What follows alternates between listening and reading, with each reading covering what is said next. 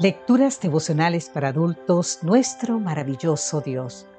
Cortesía del Departamento de Comunicaciones de la Iglesia Tentista del Séptimo Día Gascue en Santo Domingo, capital de la República Dominicana. En la voz de Sarat Arias. Hoy, 23 de mayo, ¿con quién compararemos a Dios? Es una pregunta. En el libro de Isaías, capítulo 40, los versículos 30 y 31 nos dicen, los jóvenes se fatigan y se cansan, los más fuertes flaquean y caen, pero los que confían en el Señor recobran las fuerzas y levantan el vuelo, como las águilas, corren y no se cansan, caminan y no se fatigan. ¿Con quién compararemos a Dios? ¿Puedes pensar en algo? Este es el Dios que mide las aguas y los cielos con la palma de su mano y pesa con balanza los montes y las colinas.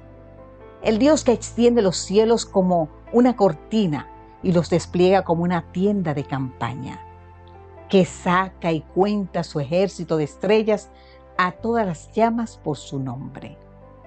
¿Con quién lo compararemos? Él es el Dios que cuida de su rebaño, como un pastor que en sus brazos junto a su pecho lleva los corderos y guía con suavidad a las ovejas recién paridas. El Dios que da fuerzas al cansado y aumenta el vigor del que desfallece. ¿Con quién compararemos al Dios que gobierna con poder sobre los cielos y la tierra y que cuida de sus hijos con la misma ternura del pastor por sus ovejas?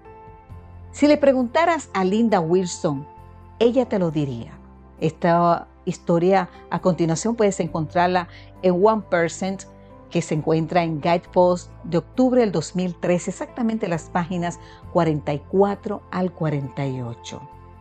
Era un martes 12 de septiembre del 2006 cuando Linda recibió una llamada. Ella pensó que era Jean su esposo para felicitarla por su cumpleaños.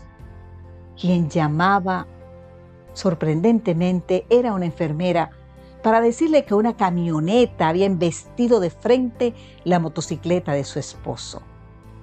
Linda llegó al hospital a medianoche, justo cuando operaban a Jean para salvarle la vida. A eso de la una de la madrugada, el cirujano salió para dar un informe preliminar. Su esposo solo tiene el 1% de posibilidades de sobrevivir, así le dijo el doctor. Cuando Linda comunicó a los familiares y los amigos estas malas nuevas, el pastor la consoló diciéndole, Dios no está limitado por porcentajes, Linda. Debes confiar en Él 100%. 1% de posibilidades de sobrevivir, 100% de fe para creer en el Dios de lo imposible. Después de 11 meses en el hospital y 20 operaciones, Jean sobrevivió.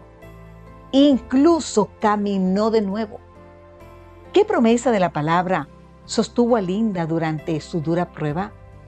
Ella dice que fue Isaías 40:31. Los que esperan en Jehová tendrán nuevas fuerzas. ¿Con quién compararemos a Dios? ¿Verdad que no hay nadie como Él? Sabes, querido amigo, querida amiga, Dios de maravillas, alabo tu nombre porque eres grande y poderoso y porque no estás limitado por los porcentajes ni las estadísticas. Sobre todo, te alabo porque siendo el soberano del universo, nunca te olvidas de mí. Yo no sé cuál es tu situación hoy. Yo no sé qué por ciento de probabilidades tenga lo que esperas.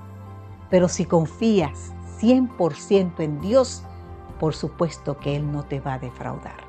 Que Dios hoy te bendiga en gran manera. Amén.